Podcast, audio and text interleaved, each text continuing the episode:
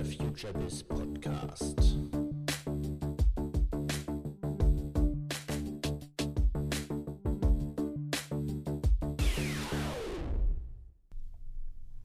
Herzlich willkommen zum FutureBiz Podcast.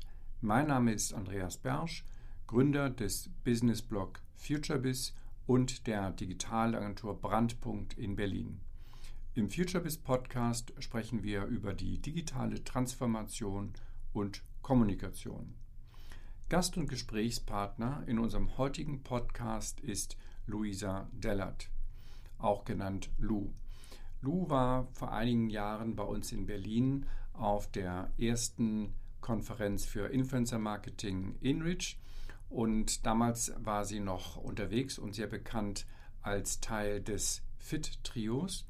Dann hat sie aber vor einiger Zeit, ja, man kann fast sagen, einen kompletten Turnaround gemacht. Sie ist heute fast als Klimaaktivistin unterwegs und wir sprechen mit ihr über ihren Wandel, aber auch ihren Blick auf die Entwicklung der Influencer-Branche. Viel Spaß im heutigen Podcast. Ja, herzlich willkommen, Lou. Ähm, ich stelle dich mal ganz kurz vor. Du bist Luisa Dellert. Wir kennen uns noch von, ich glaube, 2015, als wir damals mit der InReach die erste Influencer-Konferenz in Berlin äh, ins Leben gerufen haben. Du warst damals auf dem Podium mit deinem damaligen ähm, beruflichen Partner zusammen. Fit Trio hieß, ihr wart ganz erfolgreich als Influencer unterwegs, aber da hat sich jetzt einiges geändert. Und genau. ähm, ja, vielleicht erzählst du erstmal ganz kurz, was hat sich eigentlich geändert? Wer bist du heute? Wer bin ich heute? Also ich war schon immer Lou und ich habe schon immer auf ähm, Instagram das gezeigt, was mich privat beschäftigt oder was ich gerne mache. Und man wird ja älter und man entwickelt sich ja auch immer weiter im Leben und das habe ich auch getan. Und irgendwann war einfach der Zeitpunkt, dass ich nicht mehr so gern Sport gemacht habe und nicht mehr diesen Druck haben wollte, gut auszusehen und perfekt für die Kamera aus, äh, auszusehen und viele Likes auf, auf meine Bilder zu bekommen, nur weil ich ein Sixpack habe. Und dementsprechend, ja, habe ich dann in meinem privaten Alltag gesagt, okay, ich habe da gar nicht mehr so viel Lust drauf und habe irgendwann für mich das Thema Nachhaltigkeit entdeckt. Das war, weil ich im Urlaub war und da gab es so zwei Schlüsselmomente. Und seitdem beschäftige ich mich ganz viel mit dem Thema Umwelt, Klimaschutz, aber auch Politik. Ich habe Politik früher gehasst in der Schule und auch nie die Tagesschau geguckt oder die Zeitung, die mein Papa morgens liegen hatte, gelesen.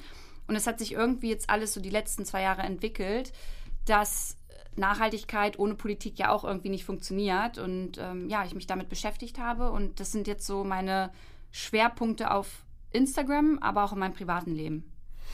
Also man könnte sagen, damit bist du sowohl Klimaaktivistin als auch Influencerin nach wie vor. Ich mag ja das Wort Influencerin überhaupt nicht, aber ja, ich bin Influencerin und Klimaaktivistin. Ja, also ich würde sagen, Aktivistin für das Gute. Ich finde es ganz wichtig, dass wir uns jetzt nicht nur auf das Thema Klima beschäftigen. Ich bin der Meinung, dass natürlich ohne ohne dass wir über Klimawandel und Klimapolitik reden, wir auch gar nicht irgendwann mehr über Wirtschaft reden müssen. Aber es gibt natürlich auch noch andere, andere wichtige Themen, die Menschen, den Menschen halt wichtig sind. Und ja, deswegen würde ich sagen, ich bin Aktivistin für das Gute, für, für alles, was wichtig ist. Gut, also auch wenn du keine Influencer sein willst, du erfüllst ja nach wie vor gewisse Merkmale, die man mit dem Berufsbild Influencer vielleicht in Verbindung bringt. Das heißt, du hast eigene große Social Media Reichweiten, du publizierst sehr viel. Ähm, auf Instagram, glaube ich, vor allem. Genau. Auf welchen Kanälen bist du noch? Also ich äh, habe einen Blog, Instagram, Facebook nutze ich gar nicht mehr und ich habe mich jetzt auf Twitter angemeldet, weil da viel politisch stattfindet und ich da viel lese, bin da aber auch nicht regelmäßig aktiv. Und ich würde sagen, ich, es ist nicht so, dass ich jetzt keine Influencerin sein möchte, nur dieser diese Bezeichnung ist so negativ behaftet hier in Deutschland und ich traue mich das schon immer gar nicht irgendwo zu sagen, weil man dann immer sehr belächelt wird und das Ganze sehr negativ dann aufgenommen wird. Ist das wirklich so? Ich meine, es gibt ja auch sehr viele erfolgreiche Influencer, die darauf ein eigenes Unternehmen aufgebaut haben. Ähm, natürlich gibt es jetzt sehr viel gerade Jüngere, die dem nacheifern und wo auch vielleicht ein bisschen die Ernsthaftigkeit fehlt, vielleicht auch die Professionalität fehlt. Aber würdest du sagen, dass der Begriff Influencer schon verbrannt ist, auch jetzt mit Blick, Wir sind ja hier in einem äh, Business-Podcast Mhm. mit Blick auch auf die werbetreibende Wirtschaft. Also vielleicht gehen wir erstmal auf den Aspekt ein. Ja. Willst du wirklich sagen, dass da der Begriff schon negativ besetzt ist? Also was das Thema Kooperation und Unternehmen angeht, die ähm, Interesse daran haben, mit Influencern zusammenzuarbeiten, würde ich sagen, auf gar keinen Fall. Da äh, besteht immer noch ja, ganz viel Potenzial und das merke ich ja auch. Ich kriege auch sehr viele Anfragen. Aber äh, wenn die Medien über Influencer sprechen oder auch Menschen in meinem Alltag oder in, mei- in meinem Umfeld, äh, das ist dann oft schon sehr negativ behaftet. Und ich hatte vor zwei oder drei Wochen, ist es jetzt her, äh, einen ganz großen Shitstorm. Und da wurde halt auch das Wort Influencerin immer ähm, ganz, ja, ganz prominent in die Schlagzeile gesetzt und auch äh, sehr, sehr negativ dementsprechend dargestellt. Wir kommen gleich noch auf diesen kleinen äh, Shitstorm. Vielleicht gehen wir noch mal ein bisschen zurück, auch in das Jahr 2015 und die Entwicklung. Wir hatten ja immer dann auch auf den nachfolgenden Konferenzen der InReach einen großen Schwerpunkt auf das Thema Professionalisierung gesetzt. Das heißt, ähm, inwiefern sich eigentlich ähm, der Markt professionalisiert hat. Ich glaube, von der Anbieterseite, also gerade die ganzen Plattformbetreiber und auch der Agenturen, hat sich da sehr viel getan. Wie würdest du es einschätzen? Haben sich auch die Influencer weiter professionalisiert? Also ist dort wirklich ein für viele auch ein funktionierendes Berufsbild geworden? Auf jeden Fall. Also ich, es gibt natürlich solche Influencer und solche Influencer, aber ähm, ich würde schon behaupten, dass da oft ganz viel Professionalität dahinter steckt und sich das auch dementsprechend weiterentwickelt hat. Ne? Damals, 2015, wenn ich so daran denke, ähm, ich habe mit Caro Dauer angefangen. Ja, wir hatten einen, denselben Kooperationspartner noch mit ein paar anderen Influencern, die sich jetzt alle weiterentwickelt haben. Und da ist super interessant zu sehen. Die Caro, ich meine, die hat ihr eigenes Unternehmen daraus gemacht. Ja, die ist eine eigene Marke, ähm, hat ihre Fotografen, ihr eigenes Management, ähm, weiß genau, wann sie wo sein muss und äh, macht das einfach sehr professionell. Und es ist schön zu sehen, dass sich das halt auch so entwickelt hat, weil am Anfang wusste man ja noch überhaupt nicht, hey, wie wird das jetzt überhaupt laufen und was macht man da? Also, als ich mich auf Instagram angemeldet habe, wusste ich ja noch überhaupt nicht, was ein Influencer ist oder eine, ein Blogger oder eine Bloggerin. Dementsprechend wurde man da so reingeschmissen und musste das, glaube ich, erstmal so ein bisschen ähm, für sich entscheiden, in welche Richtung man gehen möchte und dann gucken, wie man das Ganze eigentlich aufziehen will. Man guckt ja mal schnell auf diese, auf diese Top-Beispiele, nicht? Wie Caro Dauer Mhm. oder ähm, Pamela Reif und so weiter, die ja beide, glaube ich, auch wirklich sehr erfolgreich, sehr professionell und sicherlich auch sehr ehrgeizig sind. Aber gucken wir mal so ein bisschen auf die etwas größere Zahl, die du ja vielleicht auch noch in deinem Umfeld hast. Was kannst du dort erkennen? Gibt es dort viele, die ein stabiles Geschäft entwickelt haben, was ja dann immer noch auf dem Thema Kooperationen basiert?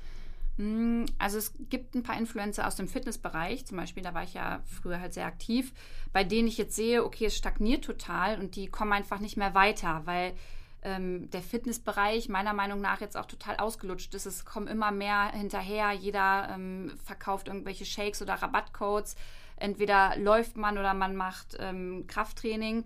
Und da gibt es so ein, zwei, die ich sehr doll mag, aber bei denen ich dann sehe, okay, die kommen einfach nicht mehr weiter. Also da fehlt irgendwie diese, diese Schwelle, die sie äh, über, überschreiten müssen, damit sie noch professioneller werden. Und ähm, ja, die stagnieren so ein bisschen. Das ist ein bisschen schade, aber ich glaube einfach, dass der Markt, der, da ist zu viel Angebot.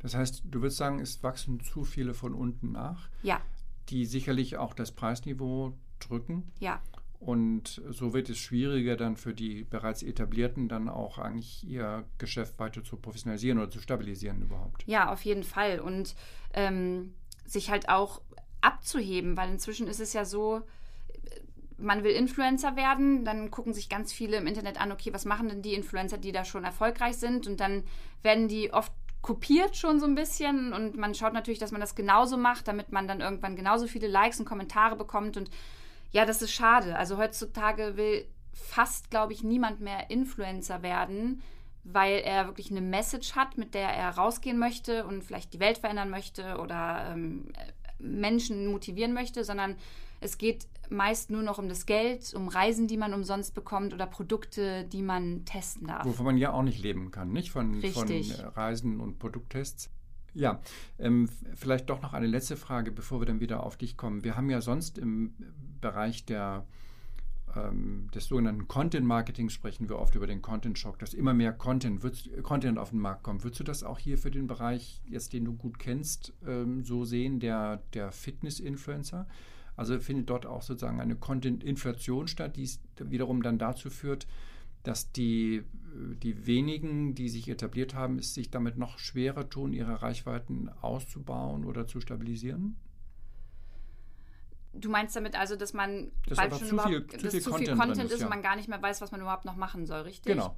Ja, das, das in Anführungszeichen Problem hatte ich ja damals schon im Fitnessbereich, dass ich damals schon das Gefühl hatte, okay, ich mache immer dasselbe und ich weiß gar nicht mehr, was ich noch machen soll, damit es noch interessant bleibt. Und da ähm, habe ich auch so einen Druck verspürt, das wollte ich einfach nicht mehr. Und ich kann mir vorstellen, dass es jetzt noch viel, viel schwieriger ist, weil ja noch viel mehr Influencer da sind, die natürlich alle Content produzieren und sich alle irgendwie abheben wollen. Aber irgendwann ist das Thema halt auch total ausgelutscht und irgendwann kannst du dich fast gar nicht mehr abheben. Und ich, da ist ein enormer Druck auf jeden Fall da bei denen, die das wirklich machen, weil sie damit auch Geld verdienen wollen.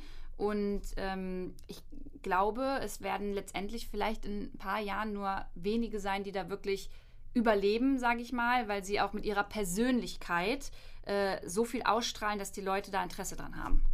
Wie geht man eigentlich mit diesem Druck um? Das ist ja nach außen immer so ein Traumberuf für viele, nicht? Also um 10 aufstehen, sich dann erstmal irgendwo einladen lassen, dann am Pool äh, drei spontane Fotos machen und abends geht man dann äh, in, in ein schönes Restaurant, wo man auch nicht bezahlt. Wie sieht im Alltag eines Influencers eigentlich dieser Druck aus? Also der Druck, ähm, habe ich genug Interaktion, habe ich den richtigen Content? Ist das dann 24-7 Druck? Ähm, wie sieht das aus? Also erstmal das, was du gerade geschildert hast, das hatte ich, glaube ich, wenige Male. Und ich würde jetzt nicht behaupten, dass das das Bild eines Influencers ist, der wirklich Geld damit verdient. Also ich glaube, da steckt auf jeden Fall, oder ich weiß, da steckt noch mehr Arbeit Aber dahinter. von der Wahrnehmung ist es ja oft Von, so. genau, Darauf von der ich ja- Wahrnehmung, okay, darauf wolltest du anspielen. Also von der Wahrnehmung, wenn äh, Leute uns jetzt zuhören, ich glaube schon, dass da viele sind, die denken, hey, genau so funktioniert's. Aber im Grunde ist es ja so, du stehst morgens halt früh auf, du checkst deine E-Mails, du musst telefonieren. Wenn du kein Management hast, dann machst du alles allein. Und dann hast du, wie du das gerade schon angesprochen hast, nebenbei noch diesen Druck, okay, du musst oder du möchtest den Leuten ja jeden Tag auch irgendwas von dir zeigen und geben, damit die Interaktion auch bestehen bleibt, damit die Leute Lust haben, dir weiterhin zu folgen und ähm, dir, du auch im Feed angezeigt wirst auf Instagram. Und also aktuell ist es, wenn ich jetzt von mir spreche, auf jeden Fall so, dass da Druck da ist. Aber ich mich vor ja so anderthalb Jahren entschieden habe, ich möchte gar nicht mehr so privat sein. Ähm, merke aber, dass den Leuten das total fehlt. Und das ist gerade auch so ein Ding, wie privat möchte ich mich noch zeigen auf Instagram, wie viel will ich von mir preisgeben und ähm, wie professionell ziehe ich das auf. Also da ist auch gerade bei mir also der Gedanke, was macht Sinn, sodass die Interaktion auch dementsprechend noch da bleibt und die Leute das interessant finden, was ich mache. Ja, gut. Aber dann hast du ja einen, einen großen Hebel umgelegt. Ähm, vielleicht kannst du das nochmal ein bisschen, wenn du magst, schildern. Was war deine, war das eine Sinnkrise oder war das, ähm, ist das durch Gespräche mit anderen entstanden?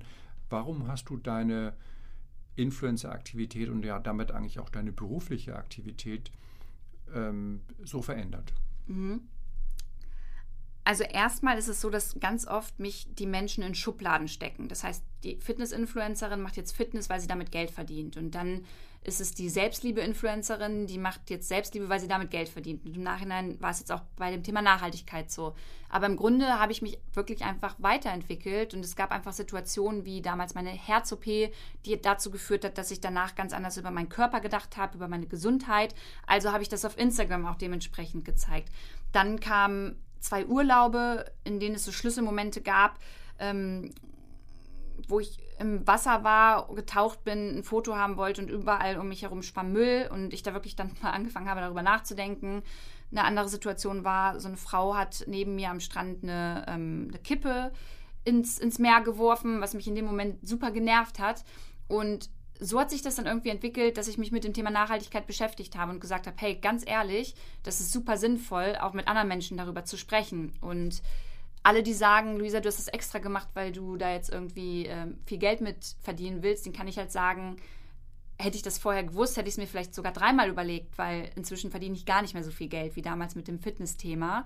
Finde aber, dass das Thema Klimaschutz, Klimawandel, Nachhaltigkeit super, super wichtig ist und dass es da noch viel, viel mehr auf Leute oder Menschen auf Instagram geben muss, die darüber berichten. Gibt es denn eigentlich, haben wir die nächste Schublade gleich, ja, gibt es denn Klimaaktivisten, die du vielleicht auch ein bisschen als Vorbild siehst, die es geschafft haben, auch große Social Media Reichweiten aufzubauen und, und also außer Greta Thunberg jetzt natürlich ähm, und dieses Thema dann auch sehr professionell medial bespielen? Mhm. Also in Deutschland kenne ich jetzt keinen Account oder keinen Aktivisten oder eine Aktivistin, die eine ganz, ganz große Reichweite hat. Die Luisa Neubauer ist total super. Ich mag die total gern. Ähm, hat, weiß ich gar nicht, wie viele Follower auf Instagram, aber hat da auch schon auf jeden Fall eine Reichweite. Finde ich, tritt auch sehr professionell auf mit dem, was sie tut. Ähm, ansonsten gibt es in Österreich noch die Daria, die finde ich super. Die ist auch Aktivistin, würde ich sagen, für das Gute, macht auch viel im Thema ähm, Nachhaltigkeit, viel Tierschutz und äh, generell viel Umweltschutz. Wie hat denn eigentlich deine Community darauf reagiert, auf diesen Switch? Ähm, ist es dir gelungen, deine Themen, die ja jetzt für die Community erstmal ganz völlig neue Themen waren und wo wir jetzt ja auch nicht davon ausgehen können, dass jeder das so sieht wie du. Nicht? Jemand, der sich jetzt für Fitness interessiert, muss ja nicht ja äh, automatisch auch deine ähm, Meinung zum Thema Klimaschutz teilen. Wie, wie hat die Community darauf reagiert? Erstaunlicherweise richtig gut. Also es gab natürlich ein paar hundert Menschen, die gesagt haben, okay, du machst jetzt kein Fitness mehr oder du läufst nicht mehr, dann interessiert mich das jetzt gar nicht mehr so.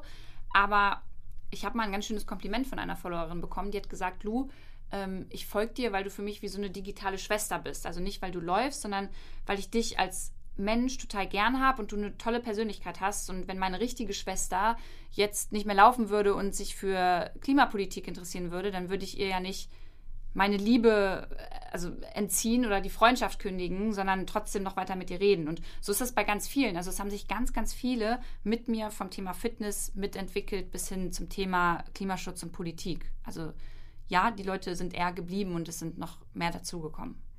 Also müsstest du ja eigentlich auch deine Kommunikationsziele erreichen. Also wenn wir nochmal so ein bisschen auf die Wirkungsfaktoren von Influencer-Kommunikation sprechen. Das heißt, wir haben, äh, wir haben die Reichweiten, wir haben die Authentizität, wir haben die Vorbildfunktion und dann eben die große Autorität. Alles das ist ja bei dir gegeben. Das heißt, dann müsste das ja einen deutlichen Impact auch für das Thema haben. Das heißt, es müsste dir ja eigentlich gelingen, deiner Community, deiner Bestandscommunity, ähm, für das Thema Klimaschutz ähm, Interesse und auch vielleicht ähm, Veränderung zu bewirken. Mhm. Äh, tut es auf jeden Fall und am meisten habe ich das bei der Europawahl gemerkt. Da habe ich für mich privat einfach entschieden, okay, ich möchte gerne die Leute aufklären, was überhaupt Europawahlen sind, warum das so wichtig ist und habe ganz, ganz viel dazu auf Instagram ähm, auch, auch gemacht und gepostet. Und ich habe so ein enormes Feedback bekommen und so viele Follower von mir waren wählen und haben mir Fotos danach geschickt und gesagt, Lu, danke, dass du uns darauf aufmerksam gemacht hast. Ich bin sonst nie wählen gegangen und das war so schön zu lesen und zu sehen, dass die Menschen sich wirklich dafür interessieren und ich die in dem Sinne auch beeinflussen kann, um etwas Gutes zu tun, weil wählen gehen ist wichtig und da beeinflusse ich gerne die Leute, wenn ich sagen kann, hey Leute, es ist wichtig, dass ihr, ähm, dass ihr am Sonntag auf jeden Fall mit eurem Wahlzettel ähm, zu euch geht und ein Kreuz setzt. Und das haben die gemacht und das war echt cool zu sehen. Das ist ja jetzt für deine, und du hast ja im Vorgespräch gesagt, dass wir über alles sprechen mhm. können. Das ist ja für deine berufliche Perspektive ähm, natürlich ist nochmal eine große Challenge. Nicht? Du hast ja ähm, gelebt, glaube ich, von dem Beruf äh, Fitnessblogger. Da konnte ich gut von leben. Ja, ja, davon konntest du gut leben. Wenn du das jetzt äh, runterfährst ähm, zugunsten von, von anderen Themen, dann wirst du ja weniger Kooperationen einfach machen können und dementsprechend ja auch weniger Geld verdienen. Ähm, hast du schon eine Idee, wie du das langfristig miteinander vereinen kannst oder wo du langfristig dich dann auch beruflich siehst? Mhm. Ich muss zugeben, dass ich in dem Punkt nicht wirklich professionell bin und leider mir da wahrscheinlich auch dieses Wirtschaftliche ein bisschen fehlt. Also ich entscheide viel aus dem Bauch und aus dem Herz heraus, aber habe nicht immer im Hinterkopf, äh, was jetzt eigentlich wirtschaftlich dann das Beste wäre. Und dementsprechend kann ich dir auch gar nicht sagen, wie das bei mir in zwei, drei Jahren aussieht. Ich weiß, dass ich mich damit viel mehr auseinandersetzen muss und schauen muss, dass ich auch Geld verdiene. Aber irgendwie war mir die letzten zwei Jahre es einfach so, so wichtig, überhaupt erstmal über das Thema zu reden, dass ich ganz vergessen habe, ja, Luisa, irgendwie musst du das auch alles noch finanzieren, was du machst. Ich habe nebenbei vor jetzt bald zwei Jahren einen Online-Shop gegründet, Naturalu. Da kann man nachhaltige Produkte kaufen. Habe damals äh, nicht nach Investoren gesucht und noch keinen Kredit aufgenommen. Das heißt, ich habe eigentlich alles aus meiner Fitnesszeit in diesen Online-Shop reingesteckt. Und der läuft auch super. Inzwischen sind meine beiden besten Freundinnen. Wir haben eine UG gegründet, wir sind Partnerinnen haben aber gesagt, dass auch das, was wir da gerade alles erwirtschaften, einfach in der UG bleibt und wir das refinanzieren und schauen, dass es einfach noch größer wird.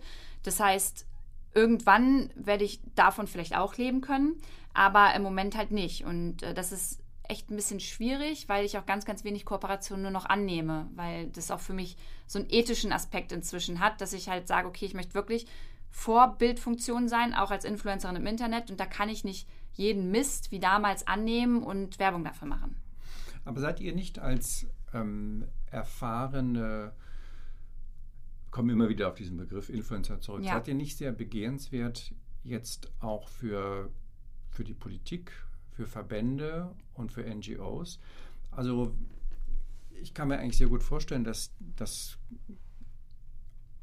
kleiner Schlenker, wer, wer heute im Bereich zum Beispiel ähm, Mode unterwegs ist, ich weiß gar nicht genau, wie man diesen Begriff, äh, wie man das bezeichnet, ähm, äh, als, als äh, Modedesigner.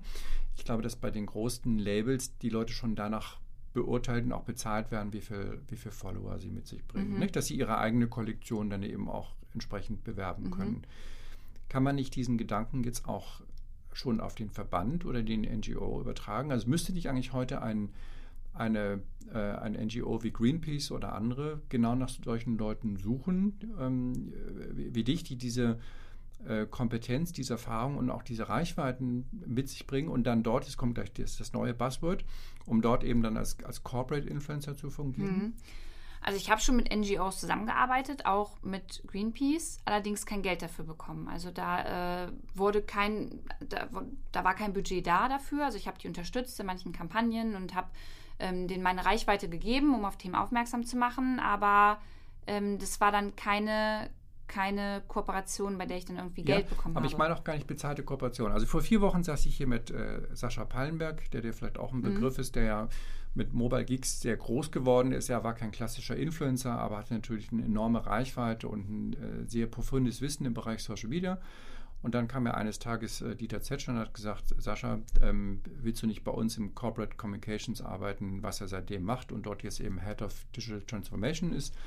Und ähm, er lehnt diesen Begriff kategorisch ab, aber letztendlich ist er ja auch äh, Corporate Influencer für, für, für Daimler, für okay, den Konzern. Okay, das meinst du, ja. Das meine ich. So, jetzt könnte ja eigentlich, ich weiß gerade nicht, wie der CEO von Greenpeace Deutschland heißt, der könnte ja jetzt eigentlich genauso auf die Idee kommen und sagen, ähm, ich, ich, ähm, ich spreche mal die Lu an, ob sie nicht bei uns im Bereich Kommunikation arbeiten möchte. Ja. Würde dich das eigentlich reizen? Es kommt drauf an, wo. Was mich im Moment tatsächlich reizt, ist für in der Politik, für Parteien vielleicht Workshops zu geben. Wie gehe ich eigentlich mit Social Media um? Wie kann ich das authentisch und nahbar rüberbringen, auch als Politiker oder Politikerin? Was sind die Fehler, die da vielleicht manche noch machen? Was kann man besser machen, um die Menschen zu erreichen? Weil halt irgendwann wahrscheinlich ähm, Stimmen nicht mehr an der Tür geholt werden, sondern wirklich nur noch auf Social Media. Und das wäre so etwas, was mich total reizen würde. Da bin ich tatsächlich auch gerade dran, mir so ein Konzept zu entwickeln und dann einfach mal auch an Verbände oder Parteien heranzutreten und zu sagen, hey, passt auf, habt ihr Bock, dass ich euch da vielleicht so ein bisschen coache und äh, dementsprechend ähm, ja, ein bisschen fitter im Bereich Social Media mache.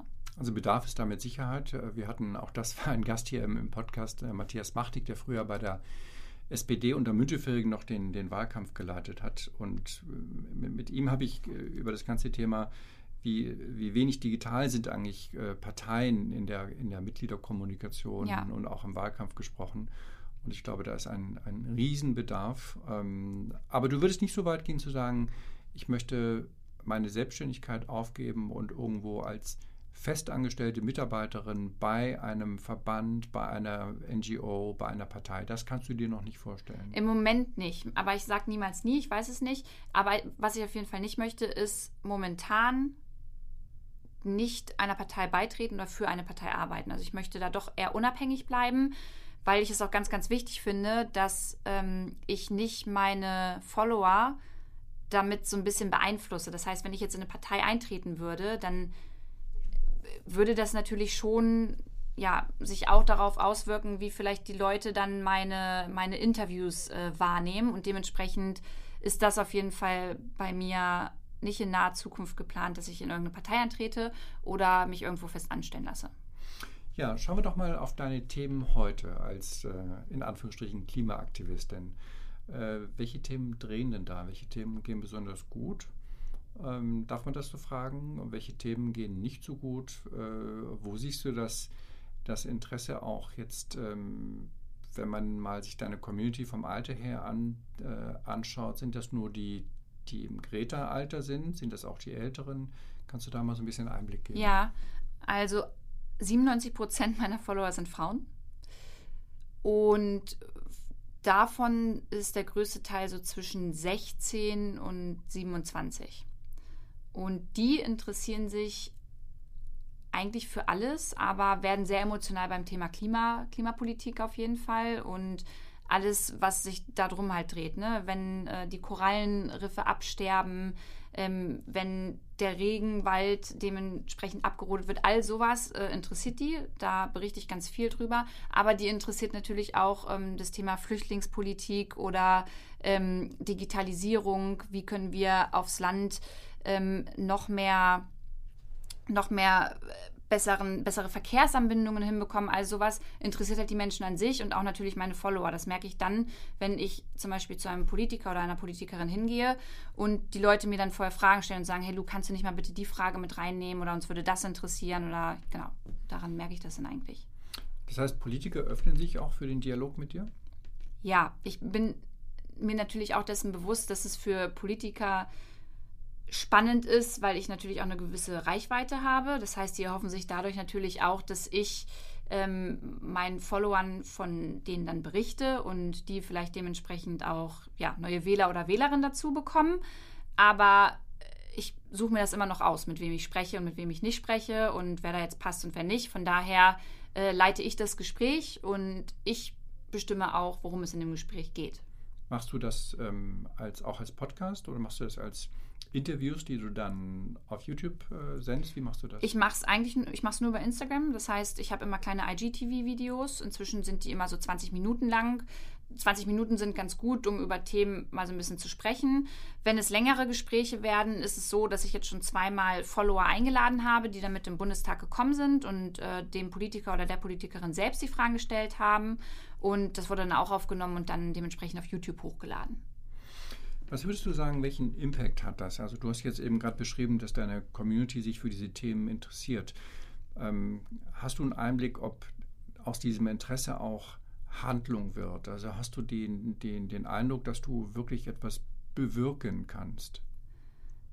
Privat bei den Menschen auf jeden Fall. Das merke ich auch, weil ich halt jeden Tag Feedback bekomme. Ne? Ich bekomme jeden Tag Fotos, wenn wieder ähm, vielleicht eine Frau oder ein Mann auf feste Seife umgestiegen ist oder einen Jutebeutel mit zum Einkaufen genommen hat oder mir Fotos geschickt werden aus dem Urlaub, wo ganz viel Müll am Strand liegt und die haben das aufgehoben. Also all sowas ähm, bekomme ich zugeschickt und mir schreiben dann auch die Menschen, hey Lu, durch dich bin ich darauf aufmerksam geworden, durch dich habe ich damit angefangen, Dankeschön und das ist natürlich super schön zu sehen und ich glaube einfach das Thema generell, weil das so viel in den Medien einfach bespielt wird, ähm, ist ein sehr dankbares Thema, weil viele Menschen einfach ihr Verhalten nochmal reflektieren und auch an ihrem Handeln ein bisschen was ändern. Ich war bei der Rügenwalder Mühle und da ging es auch um das Thema Nachhaltigkeit, also wie nachhaltig sind die aufgestellt. Und dort wurde ich auch eingeladen und ähm, durfte mir die Produktion angucken. Ich habe noch an einer Diskussion teilgenommen und habe darüber berichtet. Und äh, dafür wurde ich dann auch bezahlt. Und das war für mich interessant, das war für meine Follower interessant und ich habe es nicht als Greenwashing empfunden, weil ich natürlich auch kritisch in der Diskussion danach Dinge hinterfragen durfte und darauf geantwortet wurde. Und das finde ich ist eine schöne Art von Kooperation, dass Unternehmen halt sagen, okay, hey, wir wollen das nach außen tragen, wie wir ähm, uns nachhaltig aufstellen. Vielleicht haben ja auch die Follower noch Vorschläge oder Ver Verbesserungswünsche, die wir dementsprechend umsetzen können. Und das, das ist eine Art von Kooperation, die gefällt mir super gut und da hoffe ich, dass es vielleicht noch mehr Unternehmen machen. Aber jetzt, dass Agenturen, die sich auf Nachhaltigkeitskommunikation spezialisieren, dich ansprechen, das ist noch die Ausnahme. Das ist tatsächlich noch die Ausnahme momentan, ja. Siehst du da einen Silberstreif im Horizont? Auch für dein mögliches neues Geschäftsmodell? Ich hoffe natürlich, dass sich da mehr melden und ähm, dass da mehr Anfragen reinkommen, auch von der Agenturseite aus. Und ich glaube, viele haben mich auch auf dem Schirm. Vielleicht ist es einfach so, dass das Budget oft noch nicht da ist. Ich weiß es nicht, aber ganz oft werde ich von kleineren Unternehmen angefragt, die dann sagen, hey Lu, können wir was zusammen machen? Und dann schicke ich denen mein Media Kit und dann sagen die halt, ja, okay, nee, so viel, so viel Geld haben wir nicht, so viel Budget haben wir nicht. Und das ist eigentlich auch das, was ich ganz oft von Agenturseite höre, die dann sagen, ja, okay, nee, das Budget ist jetzt nicht da dafür, dass wir da, dir das und das bezahlen können. Das würde ich nicht so sehen. Ich glaube, dass ähm, gerade auch auf, äh, auf Corporate-Ebene, also auch bei größeren Konzernen, sehr viel investiert wird, also auch große Budgets für Nachhaltigkeitskommunikation vorhanden sind. Ich könnte mir eher vorstellen, dass die Dienstleister, und, und wir zählen nicht zu solchen Agenturen, die jetzt mit Nachhaltigkeitskommunikation arbeiten, dass diesen Dienstleistern das Thema Influencer-Kommunikation noch etwas fremd ist. Also würdest du sagen, weil ich glaube eher, auch nicht daran, dass es jetzt das Unternehmen ähm, oder der Konzern an sich ist, die kein Geld dafür sozusagen ähm, hinblättern. Ich glaube eher, dass es dann die Agentur ist, die mir nur einen kleinen Teil geben möchte davon. Also da sehe ich manchmal eher das äh, Problem auf der Agenturseite, dass ich ganz auf die Erfahrung mache, dass da immer probiert wird, den Preis runterzudrücken, wo es nur geht. Das, das macht mir einfach gar keinen Spaß mehr, weil man hat ja auch irgendwo einen Wert und man hat ja auch eine bestimmte Reichweite und Interaktion und man weiß ja auch, dass man da wirklich authentisch ist. Und ähm, ich finde es dann immer ganz traurig, wenn ich mein Media-Kit da hingebe und die dann sagen, ja, nee, wir können dir aber nur das und das äh, dafür geben. Mhm. Das, ist, das ist ganz oft so und da weiß ich halt nicht, macht das jetzt die Agentur, weil sie wirklich nicht das Budget äh, frei, frei bekommen hat, oder macht das die Agentur, weil die natürlich auch probieren, so viel wie möglich bei sich zu behalten? Also das kann ich jetzt nur unserer Sicht beantworten. Bei uns wird es ja immer on top abgerechnet. Nicht? Man hat mhm. seine, äh, in der Regel hat man entweder einen Retainer-Vertrag, das wird sowieso für die Beratung äh, bezahlt und wenn man dann eben Influencer beauftragt sind, sind das eben Fremdleistungen, die einfach on top weiter berechnet werden. Ähm, aber es hängt sicherlich auch vielleicht von der Größe ab der, der, der Kunden an der Stelle. Ja, ähm, sehr spannend. Ähm, jetzt kommt der schwierige Part. Wo, wo wärst du gerne in fünf oder in zehn Jahren?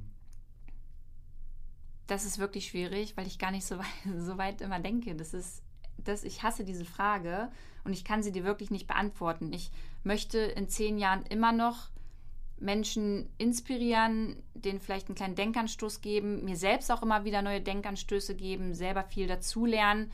Ähm, vielleicht auch dann irgendwann, in, also was ich mir vorstellen könnte, ist, dass ich in fünf bis zehn Jahren irgendwo als Moderatorin arbeite. Mir macht es super oder als, ja, als, als Reporterin, mir macht es super viel Spaß, äh, in die Politik zu gehen, Fragen zu stellen, zu hinterfragen, auch wenn ich mal keine Ahnung habe, zu sagen, hey, ich verstehe das nicht, erklär es mir doch jetzt bitte nochmal.